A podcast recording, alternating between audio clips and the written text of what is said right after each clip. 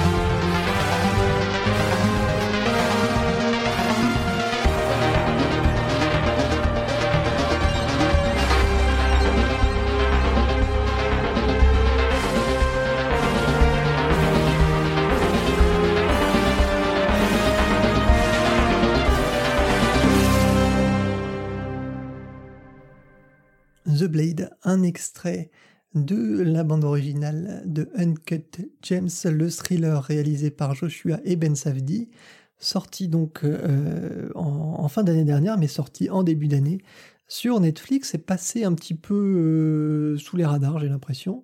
Euh, un film qui pourtant mérite, je pense, largement le, le coup d'œil.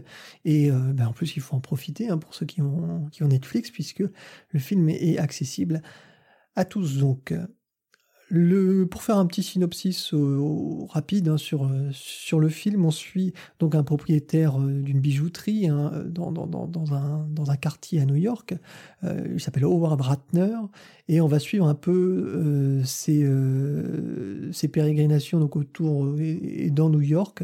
L'histoire tourne autour d'une un, opale hein, d'Éthiopie qui est trouvée et qui arrive donc chez ce, euh, marchand Howard Ratner. Cette opale va être euh, récupérée par Kevin Garnett, hein, le basketteur qui fait une apparition euh, dans le film, et euh, cette opale va lui euh, porter, chance pour ses matchs. Et voilà, tout tourne autour de cette opale, va tourner autour d'un trafic aussi, autour de tout ça. On, voit un peu les dessous de cette bijouterie. Et euh, dans le rôle d'Howard Ratner, on retrouve donc Adam Sandler qui est bah, absolument habité par son rôle. Hein. Je trouve que vraiment il, tient, il tient, la, il, tient le, film aussi. Et, et bien on va parler du film avant de parler de, sa bande originale, comme d'habitude ici. Adrien va nous dire ce qu'il a pensé du film. Eh bien, je l'ai trouvé très très bon, très réussi, euh, vraiment vraiment abouti de bout en bout.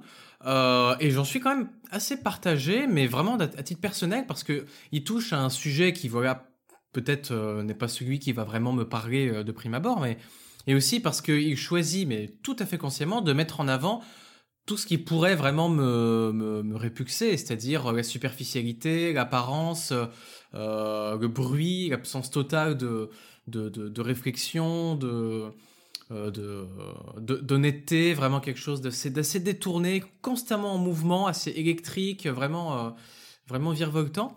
Et euh, j'ai apprécié, voilà, à la fois l'aspect visuel qui est volontairement saturé, en information, en éléments, les plans des caméras qui sont tous sauf, sauf esthétiques au sens au sens plaisir de construction, mais il y a une esthétique, on va dire, qui est affirmée sur l'ensemble du film. Euh, dans, les, mouvements de caméra, la mise en scène, etc.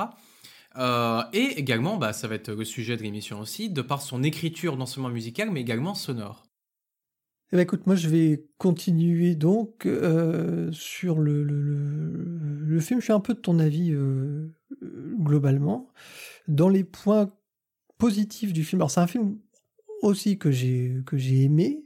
de là à dire que c'était un grand film, je, je franchirais pas le pas mais euh, je trouve le film intéressant sur, euh, sur plusieurs aspects.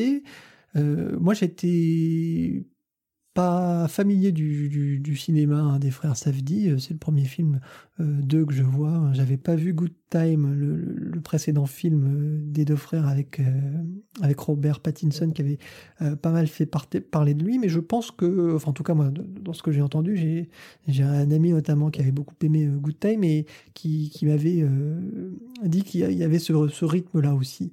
Et je, je, pense que c'est ce qui caractérise le, film et c'est le point le plus marquant du film et le, un des grands points positifs du film, c'est son rythme en fait et c'est la réalisation euh, très très effrénée euh, de, cette de, cette aventure et de, de cet engrenage dans lequel se met le personnage qui au fur et à mesure va qui a la folie des grandeurs et qui va euh, finir euh, par. Euh, on, va peut-être pas.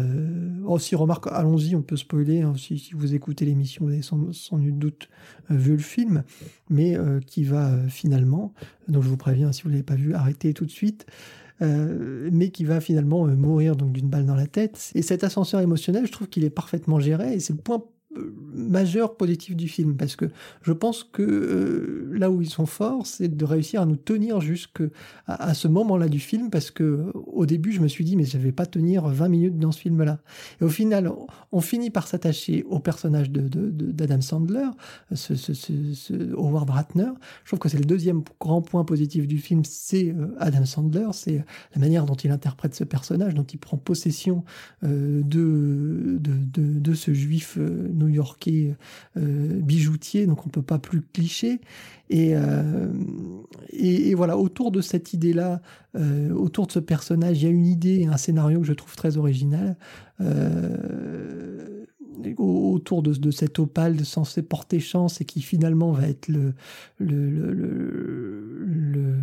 qui va accélérer les malheurs de, de, de, cet homme, mais qui finalement aurait, à mon avis, d'une manière ou d'une autre, fini par fini dans les mêmes circonstances.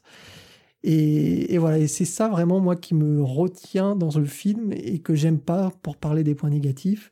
C'est euh, Adrien en a parlé un petit peu, c'est la vulgarité, moi je trouve du euh, du personnage. En même temps, c'est ce qui nous attire et qui nous permet de tenir jusqu'au bout. Et en même temps, c'est ce qui nous répulse beaucoup. Euh, le, milieu, moi, cloisonné, euh, imperméable de cette société juive new-yorkaise autour du, des diamants, du bijou, de cette société du paraître, du bling-bling, moi, c'est quelque chose qui me révulse complètement, que je ne supporte pas. Et, il faut réussir à se, les, à se les tartiner pendant tout ce temps. Mais, euh, mais malgré tout, c'est un peu une histoire de je t'aime moi non plus, d'amour et de révolution. On, a envie de, quitter le film, et en même temps, on a envie de s'attacher à, ces personnages, et on s'attache à ce personnage de Howard. Donc voilà, je trouve que c'est un film qui en tout cas est très intéressant et maîtrisé et qui aura à mon avis ses, détracteurs et puis ses, ses admirateurs sûrement. Ça, il est, sans concession en fait. Il est vraiment, euh, euh, il, est parfaitement maîtrisé dans le sens où il va vraiment te, mener jusqu'au point, voilà, au point euh, final en fait, hein, qui, est une espèce de de, de, de, climax vraiment très très grand. C'est, c'est une des plus belles mises en scène d'un, d'un, match de basket parce qu'il y a énormément d'enjeux qui se sont construits dessus, énormément de, de, de, temps. C'est presque du temps réel aussi. J'ai envie de dire que le film, comme tu, comme tu le dis, hein, c'est peut-être une paraphrase, mais il joue avec les nerfs du spectateur en fait. C'est-à-dire que non seulement le personnage est vulgaire, mais le cadre, tout. On peut pas poser les yeux à un seul endroit de l'écran sans y voir ce qui nous paraîtra de la vulgarité. Les moments de pause sont assez rares. Euh, quand bien même il y a des fluctuations de rythme qui font en sorte qu'il y ait quand même de la variété, euh, des passages sont plus calmes que d'autres. Mais euh, mais le, film, tout en étant bien rythmé, se veut justement euh, très, euh, très éprouvant pour le spectateur.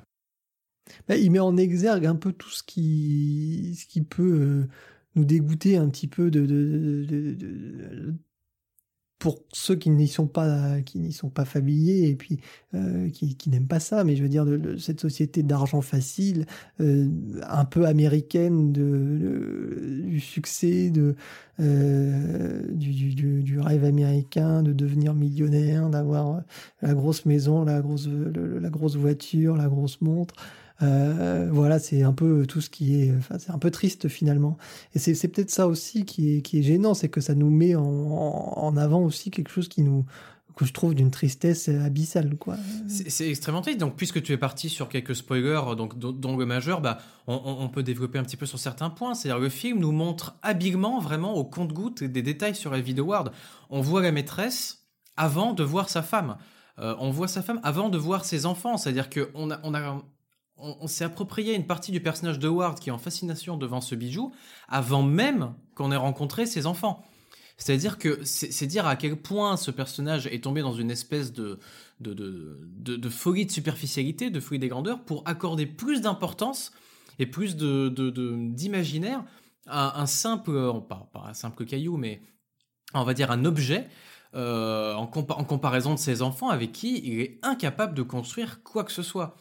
Euh, à part peut-être son fils, mais du moins sa fille, il ne se passe rien.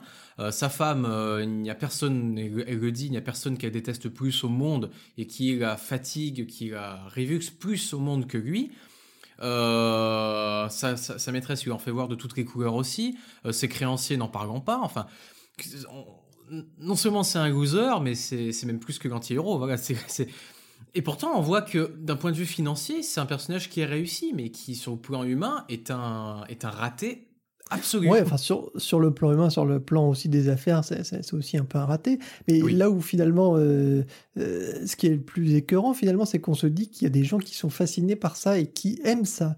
Euh, moi, quand je pense par exemple à Kane West, qui est un rappeur que j'aime beaucoup, j'adorais ses, ses, ses, premiers albums, enfin même beaucoup de ses albums, mais euh, quand on voit la société euh, à travers ce personnage-là, euh, quand on voit le, rêve américain à travers ce, personnage-là, le rêve de beaucoup finalement de jeunes, on se dit voilà c'est cette société-là, c'est ce, genre de personnage qui les attire, et, c'est ça finalement qui est plus le plus écœurant. On se dit c'est pas possible qu'une société soit tombée à ce point-là aussi bas pour attirer avec ce, genre de personnage quoi. Exactement, et c'est pour ça que le personnage du basketteur avec le recul le principal, KJ, je crois, il s'appelle. C'est le plus saint d'esprit euh, de tous quasiment, parce que certes, il est, très attiré par ce, diamant, mais c'est celui qui va quand même dire au personnage à la fin, au moment où il va partir dans un délire, on va dire, de paris euh, et de, spéculation, il va dire mais tu es fou.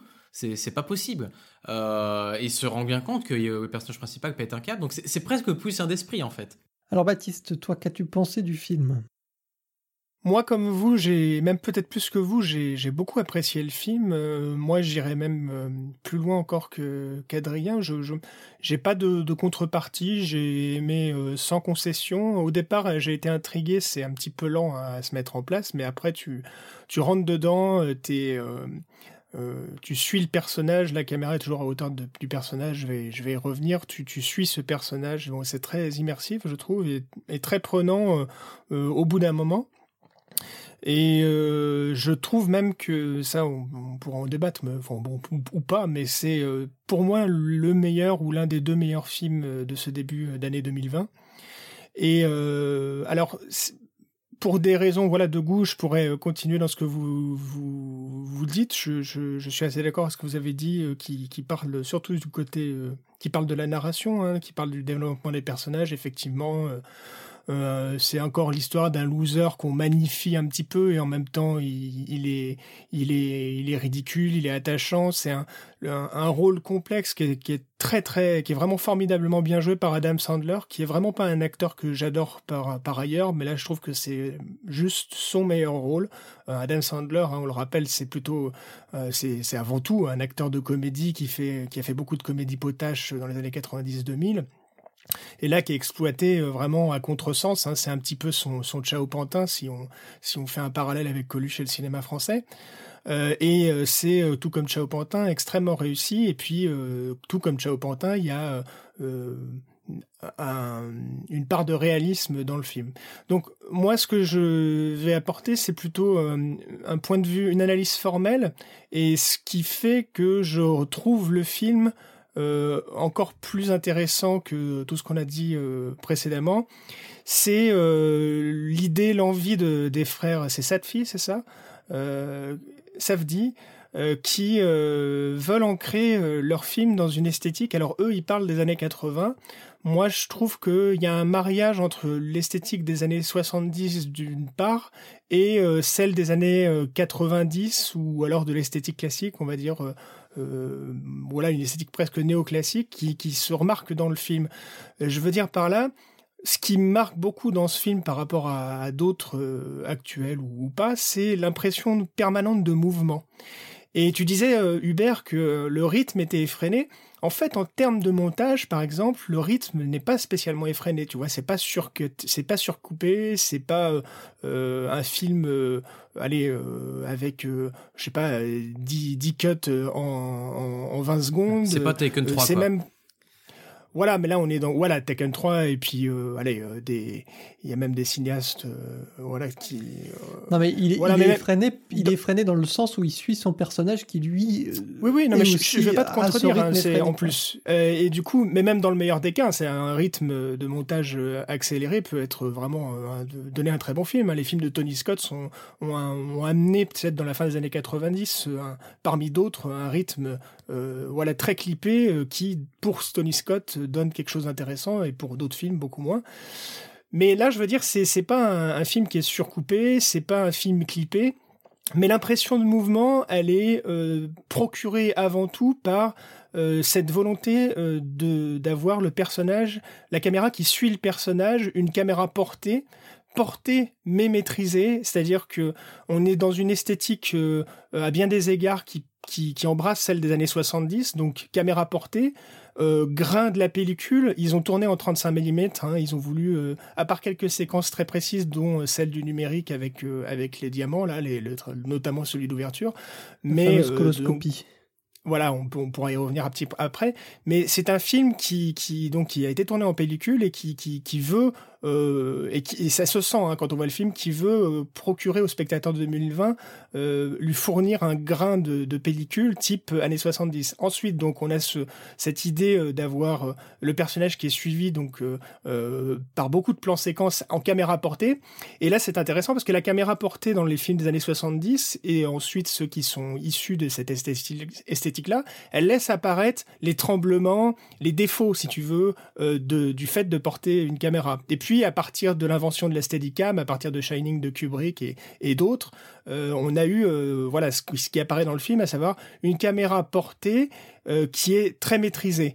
Euh, là, dans, dans ce sens-là, je renvoyerais euh, plutôt à l'esthétique de films comme euh, Les Affranchis de Scorsese, par exemple. Hein. la scène de la fameuse, le fameux plan séquence de la boîte de nuit parlera sûrement à tout le monde, où on suit le personnage, le, ses caméras portées, mais, mais voilà, très maîtrisé.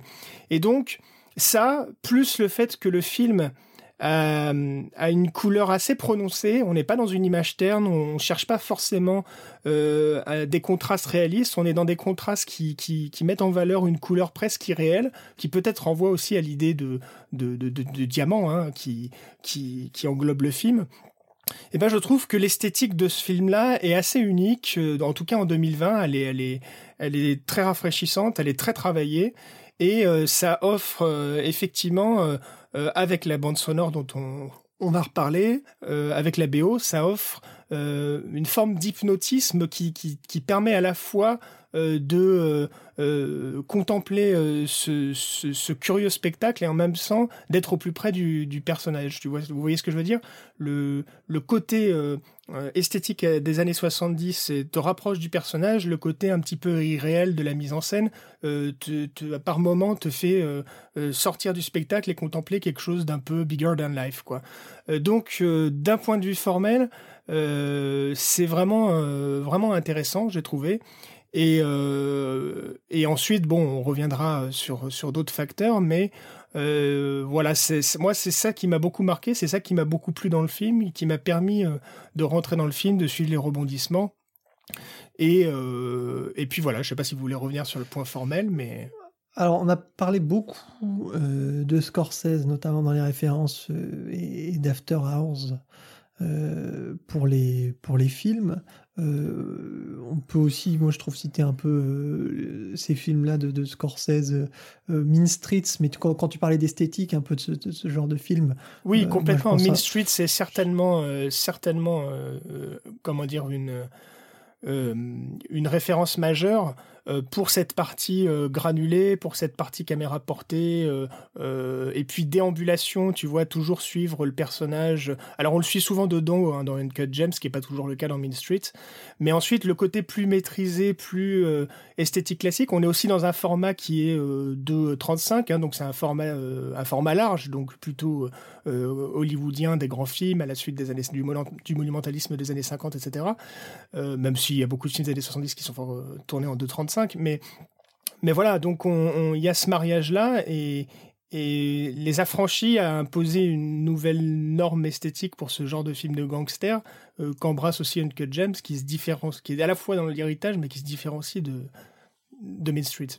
Moi, il y a un film auquel j'ai beaucoup pensé pendant le, visionnage de, de, ce Uncut James. C'est, euh, et je reparlerai d'ailleurs dans les recommandations, c'est euh, c'est Hit de, Michael Mann, euh, dans la manière de s'approprier un peu le, la ville et l'ambiance de la ville. Euh, aussi, je dirais, dans le traitement des couleurs un peu irréel, non? Peut-être aussi dans le traitement des couleurs, ce côté un petit peu justement euh, qui peut faire aussi penser à une esthétique aussi un peu 90 euh, euh, dans, dans l'idée et justement euh, dans la décennie dans laquelle se réfère un peu le, le, le, tu disais les frères Safdie. Enfin, je trouve qu'il y a quelque chose de hit et que ce soit aussi dans la, musique, hein, dans l'esthétique musicale, j'en reparlerai. Mais dans la barbe de Al Pacino avec celle d'Adam Sandler aussi.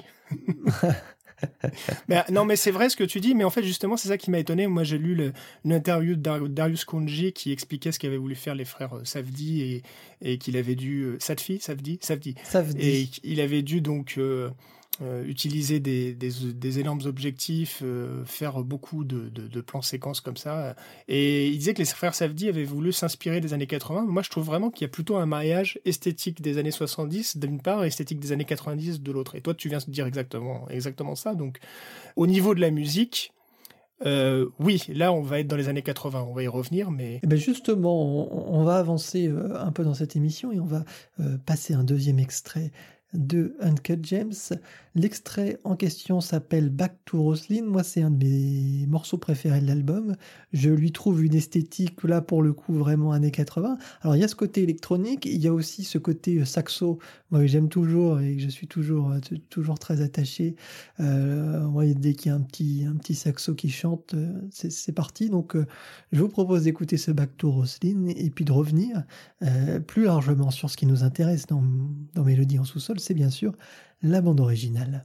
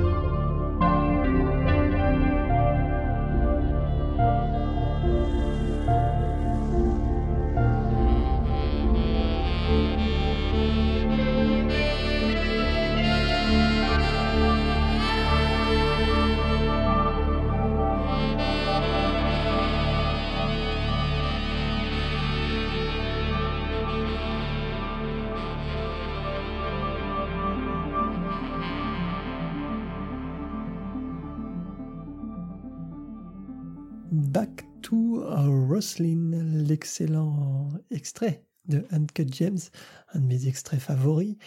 La musique est signée Daniel Lopatin, un compositeur qu'on connaît euh, pas forcément beaucoup, qui avait euh, œuvré notamment sur le précédent film des frères Safdie, Good Time, et euh, qu'on avait pu entendre aussi, Baptiste me le signaler, dans The Bling Ring mais bon, la musique de Bling Ring ne m'avait pas marqué plus que ça.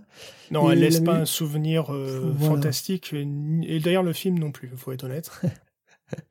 Donc, euh, ben, nous allons passer sur cette bande originale. Et euh, ben, je vais te demander, Baptiste, toi, ce que tu as pensé de la musique.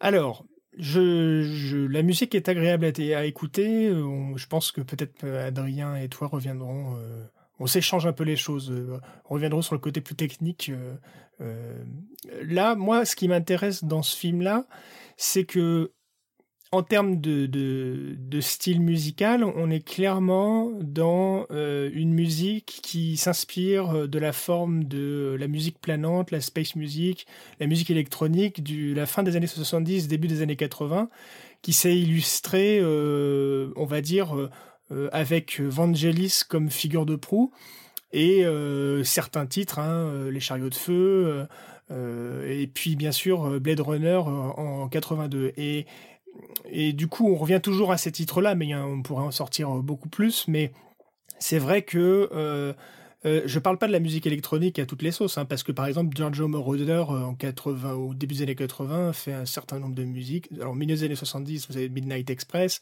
mais par exemple au début des années 80, il, travaille sur le, le, Scarface de De Palma. Donc là, on est sur un film de gangster. Euh, Uncut James n'est pas un film de gangster en soi complètement, mais on y est un petit peu quand même. Euh, bref, donc euh, voilà, Scarface, il y a de la musique électronique dans le film qui est utilisée de manière bien différente.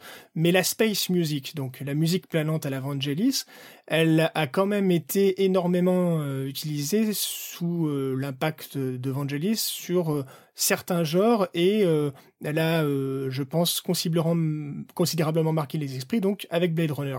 Et puis toi, tu, tu reviendras sur Blade Runner, je pense, Hubert.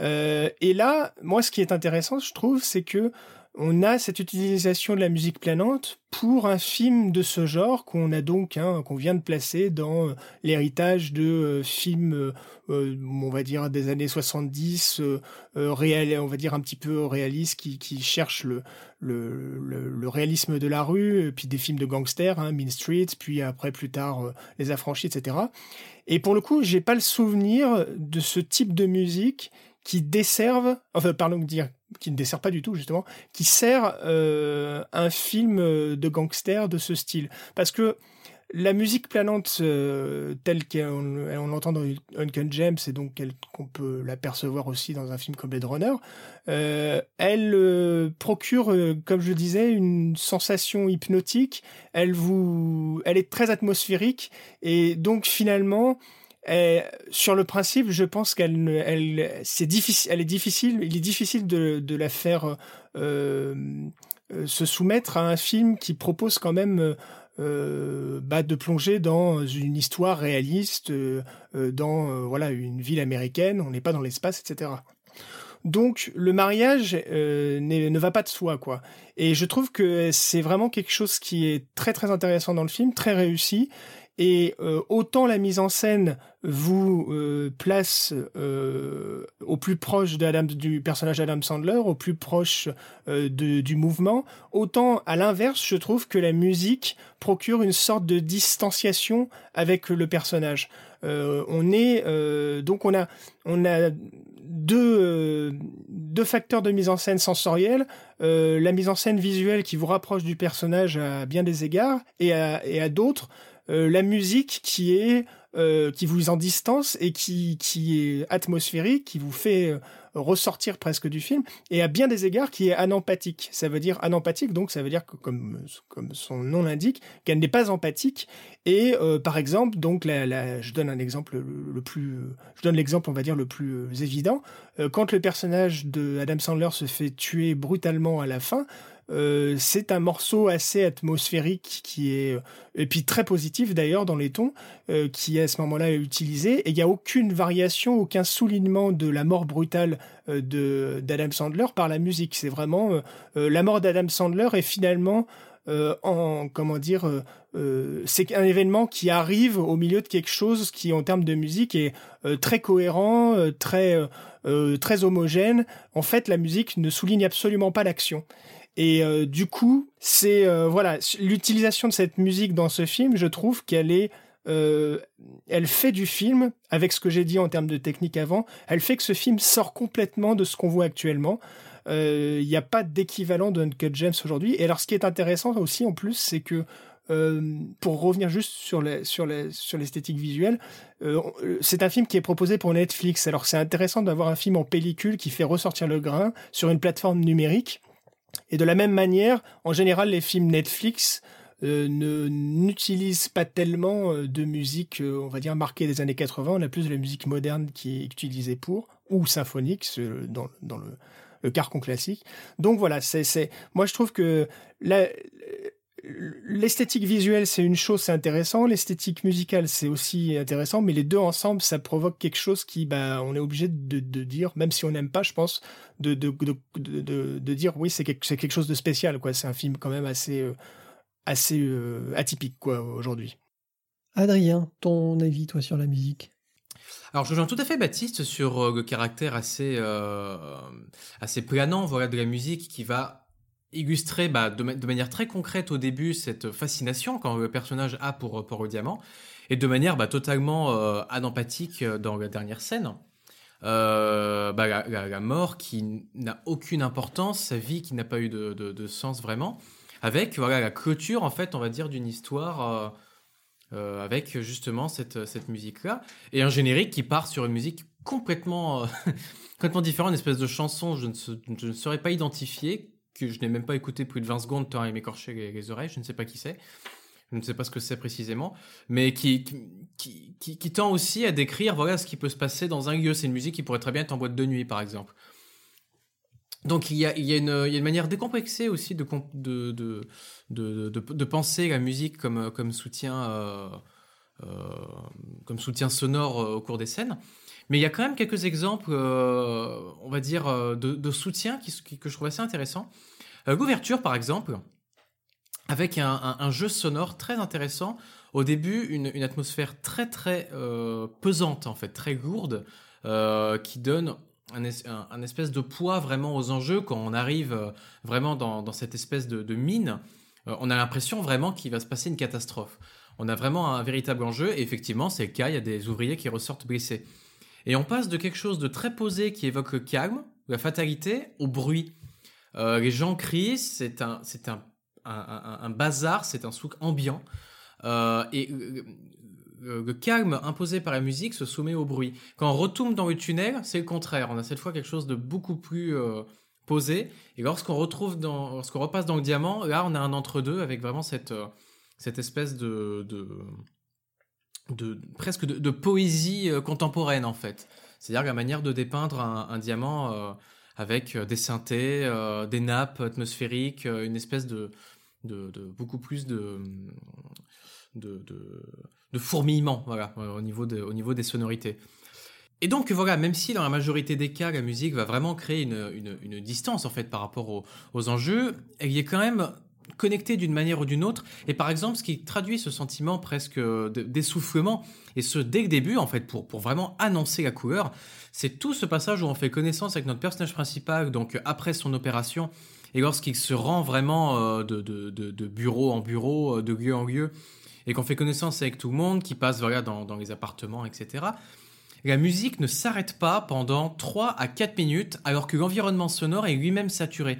À un moment même, je me suis demandé en me disant "Ouah, putain mais c'est presque c'est presque trop mais c'est voulu en fait, c'est une saturation de l'environnement euh, qui est fait pour non seulement donner une, fluidité à l'ensemble de ces scènes et les connecter pour montrer que voilà, son quotidien c'est une frénésie en fait, c'est il est totalement frénétique et survolté mais le moment le plus flagrant où on se rend bien compte que la musique cumule un peu tous ses rôles à la fois par rapport au diamant, par rapport aux enjeux à la narration, c'est au moment où le personnage principal reçoit son diamant et qu'il n'écoute plus ce qui se passe autour. Et là, c'est un précédé qui n'est pas du tout exclusif à ce film, hein, qui est très très courant, qui est que vraiment euh, il y a une bulle qui se crée autour du personnage, qui euh, cloisonne en fait l'environnement sonore, qui fait que il peut se passer n'importe quoi à côté, quelqu'un va lui parler, euh, un, événement sonore va intervenir, la musique va prendre toute la place et ça se, ça se marie très très bien avec cette espèce de gros plan euh, et de zoom euh, sur ses yeux et ses lunettes au moment où il est fasciné vraiment et happé par ce qu'il qu pense être le pouvoir de, la gemme.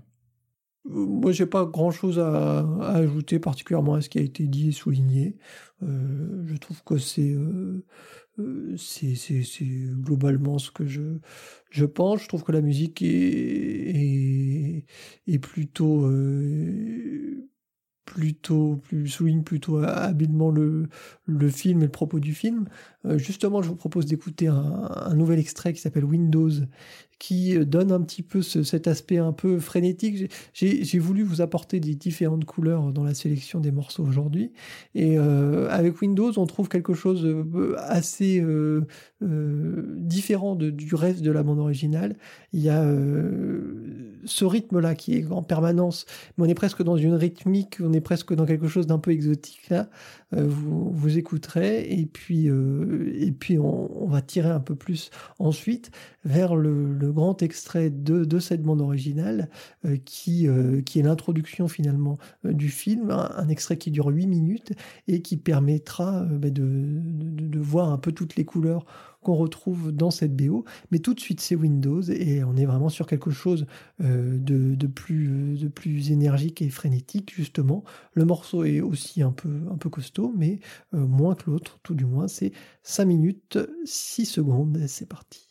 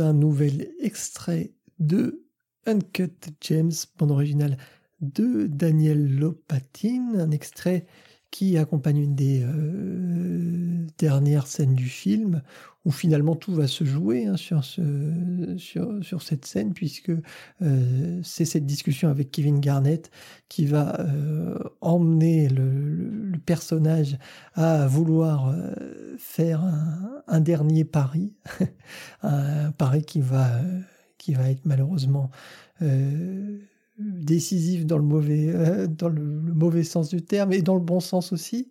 Euh, c'est aussi un peu le double discours du, du film et de cette fin. Euh, mais en tout cas qui ne profitera pas à notre personnage Howard qui bah, qui se retrouvera comme on l'a dit avec une euh, balle dans la tête. Alors ce, dans ce morceau, je trouve qu'on retrouve un peu toute la, frénésie, et justement parce que encore plus dans cette scène, tout est, tout se décide ici et tout se prend dans l'instant. En fait, chaque euh, chaque seconde, c'est une nouvelle décision qui se prend, et euh, c'est en parlant avec Kevin Garnett justement que le, personnage d'ailleurs change d'avis puisqu'on a l'impression qu'il est toujours entre, deux chaises euh, à, ce moment-là et, euh, et, finalement décide de, de finalement parier euh, l'argent que lui rapporterait la vente de, de cette opale et de finalement pouvoir reparier. C'est aussi un peu là, je trouve, le discours intéressant dans, dans ce personnage qui est jamais rassasié de ce qu'il a et qui est tout le temps dans le, toujours plus et qui ne veut pas vivre une vie, euh, dans ce sens-là, le personnage est intéressant, c'est qu'il ne veut pas vivre une vie à moitié, il, préfère euh, toujours, ce qu'il aime, c'est le, sel et le, sel du pari aussi. Il ne se contente pas de quelques milliers d'euros, lui, ce qu'il veut, c'est être millionnaire, même, milliardaire, pourquoi pas. En tout cas, il y a une folie des grandeurs chez ce personnage-là qui est, euh, qui se trouve retranscrit aussi dans ce, dans ce morceau Windows. Moi, ce que je, trouve intéressant avec ce morceau, donc Windows, euh, qui arrive dans, qui, qui se présente dans la dernière partie du film, donc dans ce moment où euh, euh, Adam Sandler est face à Kevin Garnett qui lui ramène l'opale, et puis ensuite il, les, les, les, gangsters, vraiment la, la, figure des gangsters, dont celui qui est un peu dur qui va tuer Adam Sandler un peu plus tard.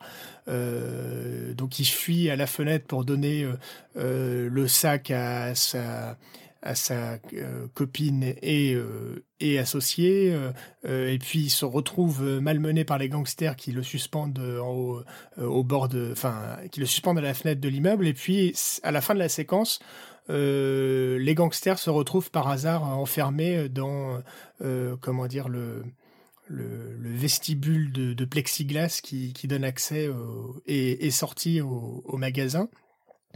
Et donc, on a une séquence assez large, hein, c'est pour ça qu'on a un morceau de, assez long, de 6-7 minutes, et donc on a un morceau qui va, qui, qui, va commenter, qui justement ne va pas commenter, ne va pas soutenir l'action, mais qui, qui, qui est présent pendant toute, toute la séquence que je viens de dire.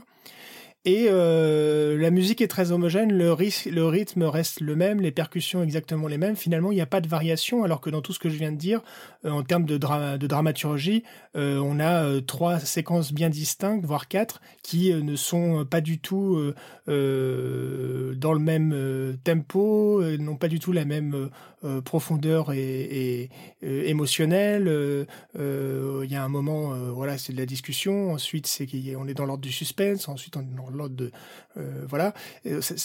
Voilà, c'est une séquence qui en soi est découpée en plusieurs euh, morceaux et qui sont euh, bien dissociés des autres finalement quand on l'étudie dramaturgiquement la musique, elle, ne varie très peu. Euh, au final, le, rythme et les percussions sont les mêmes, et c'est vraiment dans le détail, dans le détail électronique de, de, de voilà les, les, les, voix un peu synthétiques, les, les chœurs un peu synthétiques, qui sont peut-être des chœurs d'ailleurs, je ne sais, je sais pas, peut-être qu'Adrien tu pourras me dire au début, disparaissent au profit de sons euh, plus cristallins, plus aigus au moment où l'action s'intensifie dans le dans le morceau, mais vraiment c'est très très euh, subtil, et si on prend le morceau comme ça, bah finalement on a un morceau qui encore une fois reste de l'action.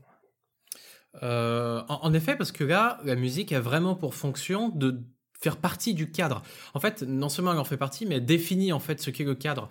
Si jamais on avait un, silence total qui était laissé, on aurait, un cadre qui est, qui est ordinaire, qui est connu, qui est confortable, mais un silence qui aurait pu être pesant. Là, pour montrer que le personnage quand même a une certaine aura, enfin pas une aura, mais du, du point de vue du spectateur, le spectateur à ce moment-là, quand il regarde le film, il se dit c'est certes un pari assez fou qu'il fait de se dire que les gangsters vont le laisser faire. Néanmoins, il, sait ce qu'il fait, il a, confiance. Donc, afin que le spectateur ne ressente pas la tension tout de suite, la musique va crédibiliser en fait par un cadre qui va être un petit peu plus euh, avenant en fait, pas rassurant mais on va dire avenant, donc avec ses percussions au début qui sont quand même euh, d'une certaine agitation, euh, ensuite une, davantage d'ampleur. Je vais réécouter un petit peu ce que c'est pour définir avec précision les tenues en haut là. Et après des voix effectivement traitées, traitées au niveau synthétique avec des ajouts, des superpositions de couches en fait, qui ne sont pas vraiment traitées comme des personnages, on va dire, euh, musicaux, euh, mais vraiment comme une espèce de texture, en fait. Donc ce, jeu de texture, c'est vraiment définir un cadre qui va permettre euh, de préparer la suite, en fait, aussi. la va arriver véritablement avec le match. Donc là où un silence aurait été pesant, la musique va au contraire créer un espèce de tremplin pour la scène qui va suivre. Nous allons donc enchaîner sur le dernier extrait de cette première partie, The Ballad of Owie Bling, ouvrez bien les oreilles, c'est vraiment le, gros morceau, je dirais, de, euh, cette BO, puisqu'on y retrouve un peu toute l'esthétique du film et euh, par à coup un peu tout ce qui fait aussi euh, le, charme de cette, de, de, cette BO. Il y a ce côté aussi amené par l'utilisation du, de, son synthétique. il y a cette idée aussi un peu, je trouve, de justement du bling bling un peu de, de ce côté fascinant du, de la pierre, du diamant, de voilà tout, tout ce, qu'on pourrait imaginer dans l'imaginaire d'une pierre et d'un diamant qui réfléchit, euh, voilà, c'est retranscrit un peu musicalement avec cette utilisation du synthétique, ces variations de son, c'est euh, voilà, ce son qui est jamais très fixé, mais qui est tout le temps, euh, tout le temps en train de bouger, et ça recolle aussi également à notre personnage d'Howard. Donc je vous propose d'écouter The Ballad of Howie Bling et puis on reparlera ensuite euh, de ce dernier morceau et puis nous conclurons cette première partie.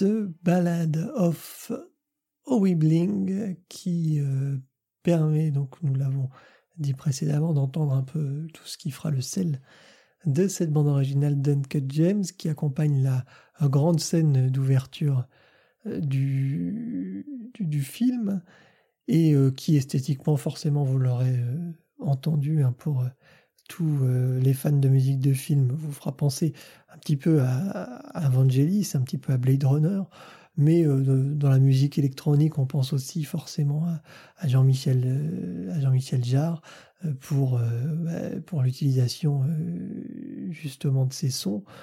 c'est presque presque évident au final quand on quand on entend ça de, de, de, voir cet héritage et cet héritage forcément qui s'associe aux années 70-80, c'est sûr, plus que plus qu'aux musiques actuelles, mais c'est ça permet de, de faire un, une virée un peu rafraîchissante et puis et, puis finalement ça ça tombe et ça va finalement très bien avec euh, toute cette esthétique et tout ce que veut transmettre ou veulent transmettre les frères Safdie dans ce dans ce Uncut James et dans cette ambiance euh, de bijouterie new-yorkaise euh, crapuleuse. Voilà. Euh, Baptiste, un petit mot sur ce morceau? Oui, c'est sans doute le morceau qui fait le plus se croiser de d'influence donc de la musique électronique des années début des années 80 de la musique planante alors on a cité Vangelis hein, mais on peut citer aussi ce que ce que Daniel Lopatine a présentés comme des influences majeures, euh, Isao Tomita et puis le groupe Tangerine Dream par exemple. Euh, Tangerine Dream hein, qui a fait un certain nombre de musiques de films, qui a fait la version américaine de, Legend de Ridley Scott ou, le film euh, Near Dark par exemple, film de vampire assez assez particulier. et donc Tangerine Dream qui était aussi le, le groupe de musique électronique star hein, à la fin des années 70 début des années 80. Euh, et euh, en fait, dans ce morceau, on entend euh, les différentes possibilités dans vraiment le, genre de la musique planante, dans, la, dans le style un peu cosmique qui était offert par les synthétiseurs des, des, années 80 et notamment euh, pour euh, le film, euh, Daniel Lopatine a utilisé alors plusieurs synthétiseurs, mais notamment un synthétiseur Moog, le Moog One, qui qui, qui été utilisé par par les compositeurs précités dans cette époque. Et si on sent par exemple assez clairement alors là peut-être que Adrien rebondira là-dessus, mais une, une, présence électronique, un fond atmosphérique qui fait vraiment penser quand même à, Blade Runner de, de Vangelis. Euh, dans le détail, il y a énormément d'éléments euh, du synthétiseur, euh, des, éléments, des comme dans les tonalités aiguës, parce qu'avec un synthétiseur donc électronique, on pouvait avoir toutes sortes de sons. le synthétiseur pouvait imiter énormément d'instruments et donc toutes sortes de sons qui sont tout à fait différents les uns des autres. Et là, euh, on a presque une symphonie de sons, euh, soit un petit peu bizarre qu'on pouvait retrouver dans les années 80 pour les films, mais aussi pour, pour, le jeu vidéo, le son euh, et comment dire électronique MIDI de base de, certains jeux vidéo.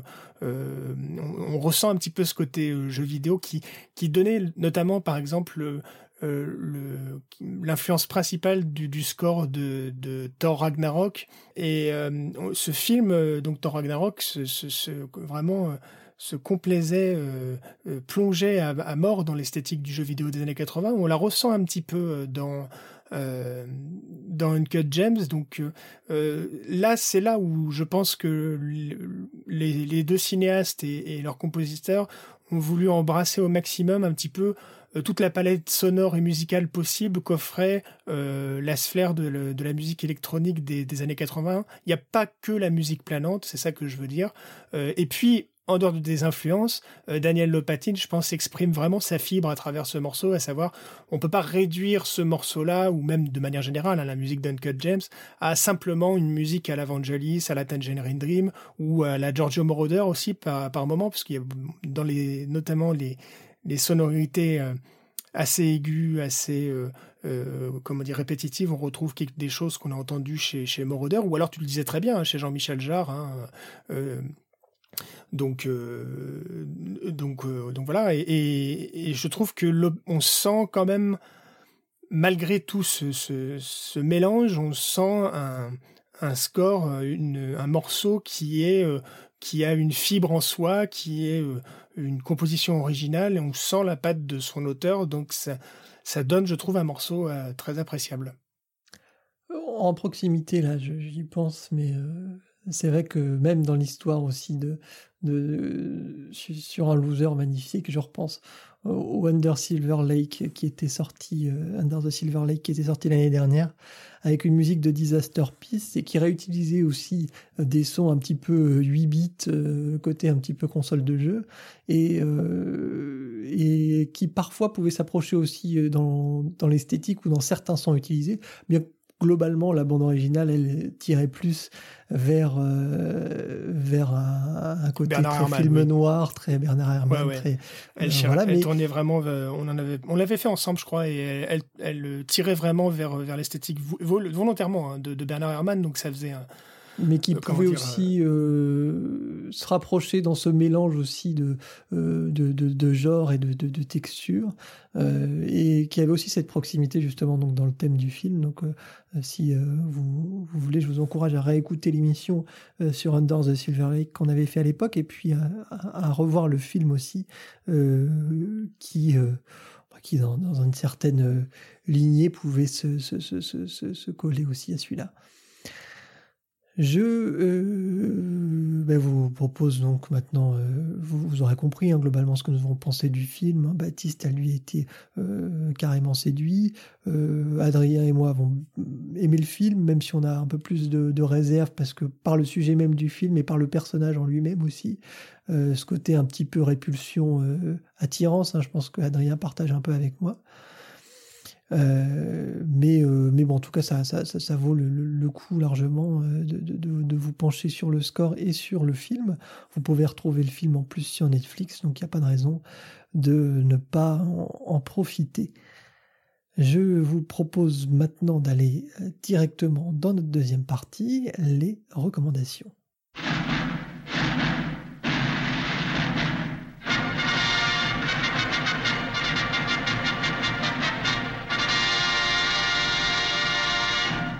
Premier extrait de ces recommandations, c'est euh, Michael Brooks pour euh, un morceau qui s'appelle Ultramarine, qui avait été utilisé dans le film Hit de Michael Mann que j'ai déjà cité euh, précédemment.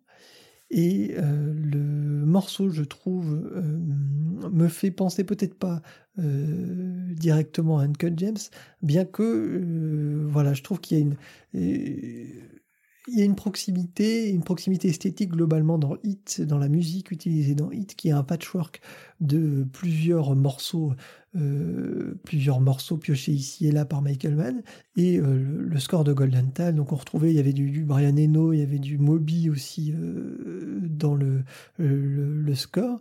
Et tout ça faisait une esthétique tout à fait unique, je trouve, musicale au, film et accompagnée parfois de manière très forte des scènes. Et moi j'avais beaucoup apprécié. Euh, il y avait un côté euh, saxo aussi un peu de temps en temps, le film policier euh, des années 90, 80, avec une esthétique aussi visuelle qui pouvait être proche.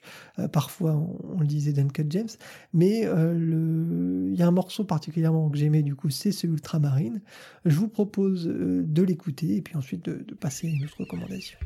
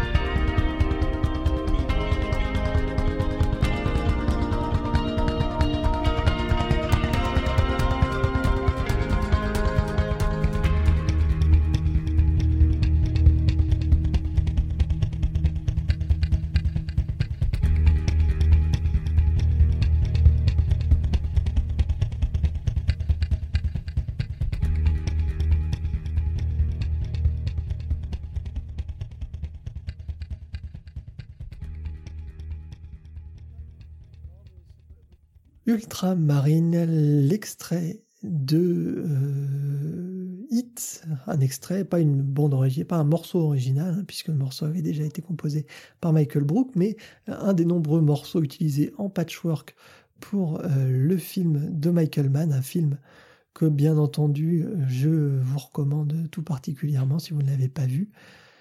C'est euh, bah un, très très très beau film et qui dans la, manière d'appréhender la ville, je trouve, peut euh, parfois se rapprocher de, Enfin, Uncut Gems peut se rapprocher parfois de Hit euh, dans, dans cette manière-là. Maintenant, nous allons passer à la deuxième recommandation et ce sera Baptiste qui va nous parler d'un jeu vidéo. Oui, alors ma recommandation, elle va euh, appuyer euh, la part de musique planante, musique atmosphérique, qui est tout à fait euh, dans le donc qui est qui, est dans Uncut Gems et qui est dans la lignée vraiment, je pense, de la figure tutélaire du Blade Runner de, de, Vangelis, même si une autre partie, par exemple, de, de la musique d'Uncut Gems, comme l'avait dit Hubert, prend plutôt son inspiration chez Jean-Michel Jarre avec des albums comme Oxygène. Mais euh, euh, donc ce, jeu, en fait, c'est un jeu vidéo que je n'ai jamais joué, mais où je suis tombé par, la, par hasard sur, en écoutant Spotify une fois sur sur la musique. et puis je l'ai écouté, je l'ai réécouté plusieurs fois. c'est Stellaris, euh, un jeu vidéo de 2016 hein, de, macro-stratégie, hein, de stratégie de grande, à, grande, à grande échelle, euh, jeu de stratégie donc de science-fiction, euh, et dont la musique est, composée par Andreas Waldetoft, qui s'est illustré sur d'autres jeux vidéo, par exemple Crusader Kings 2. Euh, et euh, voilà, c'est une donc ce morceau je vous propose euh, est une est une berceuse électronique qui vraiment se place, je pense, dans euh, directement dans la lignée des moments contemplatifs euh, de la ville futuriste de Blade Runner, hein, dans la lignée du, Blade Runner Blues, du, morceau d'ouverture absolument somptueux, euh, avec une note un peu plus moderne, on va dire, et certainement le morceau que vous allez entendre est, le, est le, certainement vraiment la part de cette BO la plus proche de Blade Runner. Mais euh, on a euh, d'autres des variations donc je disais plus modernes dans Stellaris. On ne sait pas euh, c'est pas du tout un repompé de Blade Runner. Mais disons que si vous avez adoré Blade Runner et que vous cherchez une composition qui, qui répondrait un petit peu à ce style, si vous avez envie de retrouver un peu ce style pour pour pour l'esthétique de la science-fiction qui se ressent beaucoup dans la BO. Essayez Stellaris, euh, plus simple hein, dans, dans l'approche, moins, moins virtuose, moins complexe, mais euh, très réussi quand même, euh, et, et du coup qui, en plus musique qui, qui, qui est là pour bercer le, le, le joueur pendant des heures et des heures de, de jeu, hein, parce que c'est pas un jeu qui se termine en 20 heures, hein, c'est un jeu qui a une durée infinie de, de, stratégie, donc très longue. Et donc voilà, c'est ce côté-là, pour le coup, euh, atmosphérique qui euh, est très empathique avec ce qu'on voit à l'écran, avec l'espace, les planètes et, les vaisseaux spatiaux. Mais euh, puis il y a une forme de, de lenteur dans, dans, dans, la manière d'aborder le jeu qui se retrouve dans la musique. Et donc, moi j'ai pensé à Stellaris, qui se il se trouvait que je l'écoutais à peu près à, la même époque où j'ai vu Uncut James, et donc je vous le recommande assez chaudement.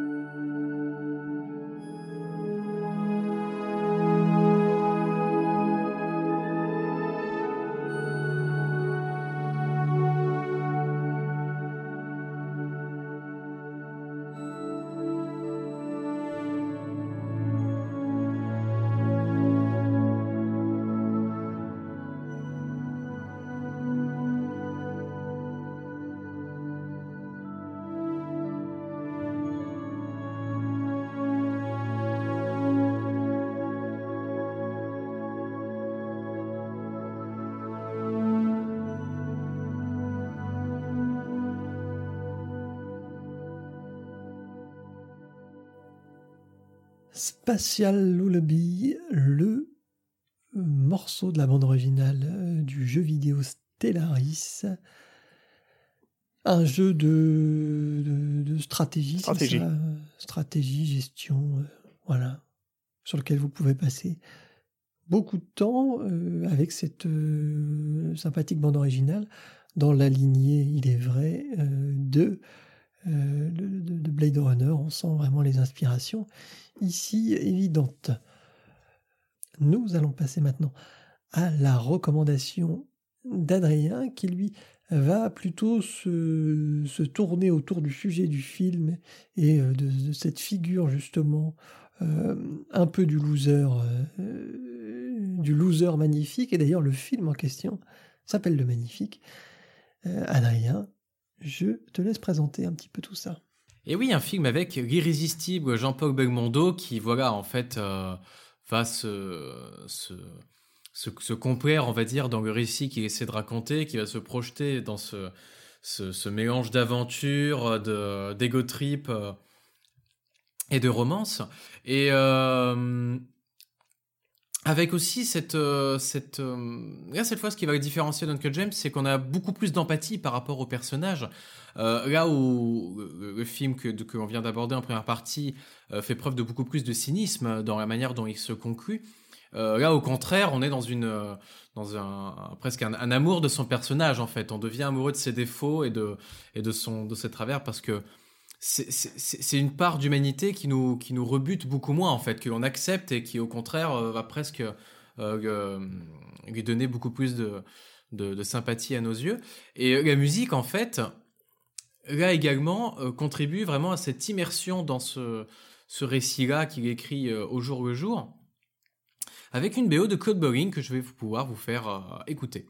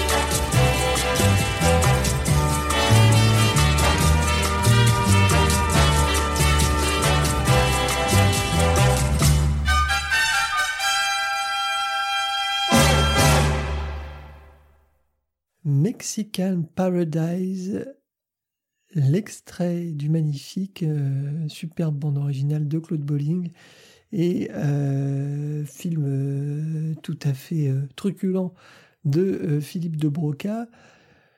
Ça nous fait plaisir d'entendre le magnifique ici, puisque ben, pour votre gouverne, le morceau qui inaugure nos émissions, hein, le, générique de Mélodie en sous-sol, est extrait de cette bande originale de Magnifique.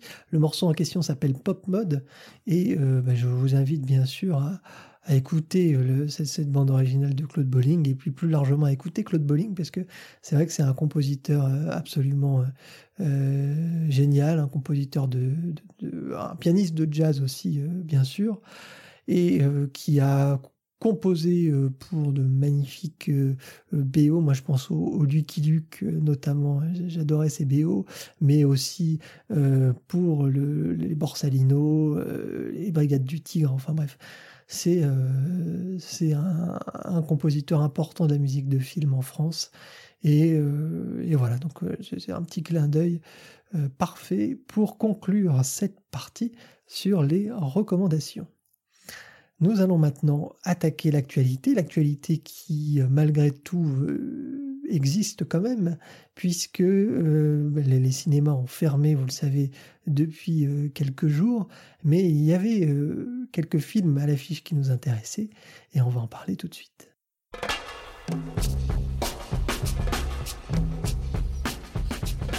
Parmi les films qui nous intéressaient, notamment le Radioactive de Marjane Satrapi, réalisatrice donc de Persepolis, et euh, cette bande originale est composée par les frères Galperine, Evgeny et Sacha.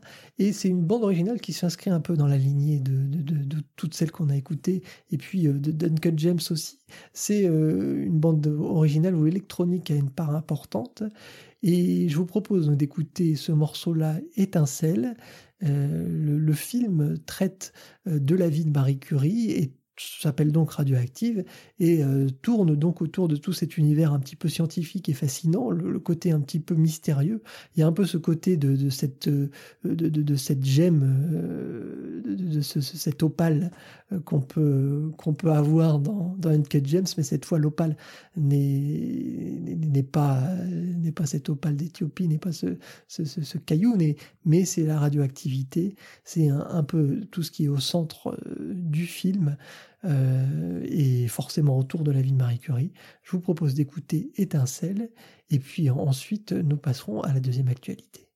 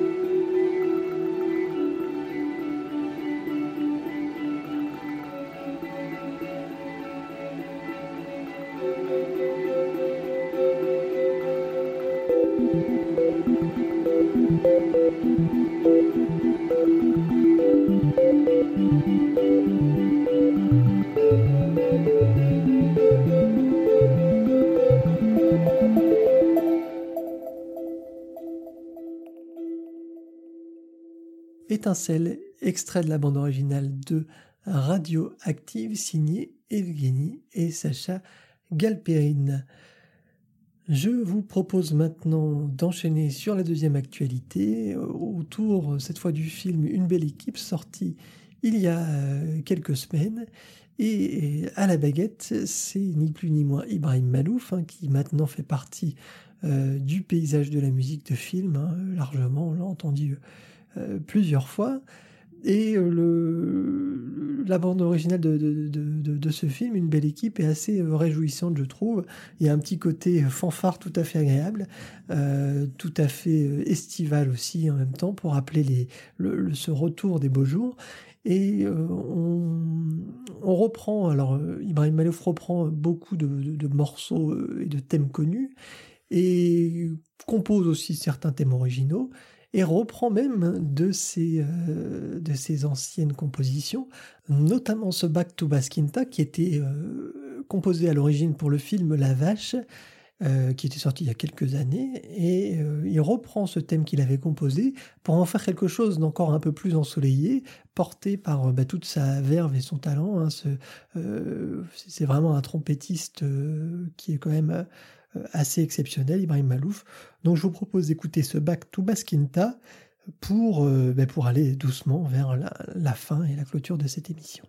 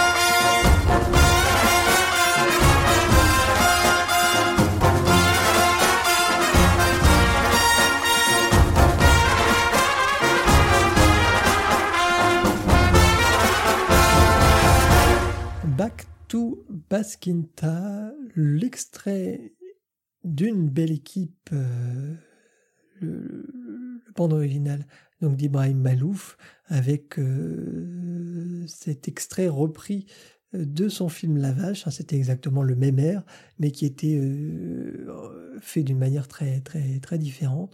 Donc là, on a une version bien plus bien plus enjouée et, pétillante. C'est le la BO est un peu dans, dans ce ton-là, hein, toute la BO. Donc euh, vraiment, si vous aimez euh, ce, genre de de musique, n'hésitez pas. et puis, bah, si vous aimez aussi le, la trompette, voilà, si vous êtes allergique à la trompette, ne, tentez pas votre coup. Je préfère vous le dire tout de suite. Voilà. Je vous propose donc de clôturer cette émission après les frères Galperine, après Malouf, après Bowling et après euh, bah, tout ce qu'on a écouté et puis surtout la bande originale de Daniel Lopatine. On va se quitter d'ailleurs avec euh, le morceau qui s'appelle Uncut James et euh, qui, bah, qui permet de, faire une boucle. Je vous rappelle aussi que vous pouvez retrouver la chaîne d'Adrien euh, sur euh, YouTube, Silla BO, enfin maintenant qui s'appelle Point de Synchro, et ben, vous y retrouverez ben, toutes les vidéos qui étaient déjà présentes. Il y a beaucoup de, choses à visionner, hein. c'est un puits de d'informations, donc n'hésitez pas à y faire un petit tour ben, pour vous changer les idées aussi. Je vous rappelle que vous pouvez retrouver Mélodie en sous-sol sur toutes les plateformes sur euh, iTunes, euh, notamment maintenant c'est podcast, euh, enfin le podcast, podcast Apple. Voilà, les, présentations ont un peu changé. vous pouvez les retrouver aussi sur SoundCloud, sur Podcast Addict, sur Spotify, sur sur Deezer, sur Magellan, enfin en tout cas sur partout, hein, sur toutes les plateformes vous retrouverez l'émission. Je vous rappelle euh, que vous pouvez aussi laisser une petite, euh, des, petites étoiles si vous aimez le, euh, si, vous aimez le programme. Ça permet à, l'émission de, remonter dans le flux d'actualité et ça permet de faire découvrir Mélodie en sous-sol au plus grand nombre. Je vous dis à très bientôt. Je ne sais pas trop au niveau de l'actualité. il va y avoir beaucoup d'épisodes de Rétropolis à venir prochainement sûrement pour pallier un petit peu ce manque d'actualité brute. Euh, il y a tout de même euh, d'autres euh, d'autres films hein, qui, qui, sortent ou qui continuent de sortir, notamment sur les plateformes Netflix, Amazon, comme c'était le cas aujourd'hui pour cette Uncut James. On reviendra peut-être sur quelques-uns de ces films, ce sera à voir. Et sinon, bah, bien sûr, on attend avec impatience que se réouvrent les, les, cinémas, mais en attendant, il est toujours temps de réécouter et de revoir des vieux classiques. Ce sera sûrement le programme de beaucoup d'émissions Rétropolis à venir. Je vous dis à très bientôt, portez-vous bien et puis, euh, et puis ben, bon confinement à tous. Ciao ciao.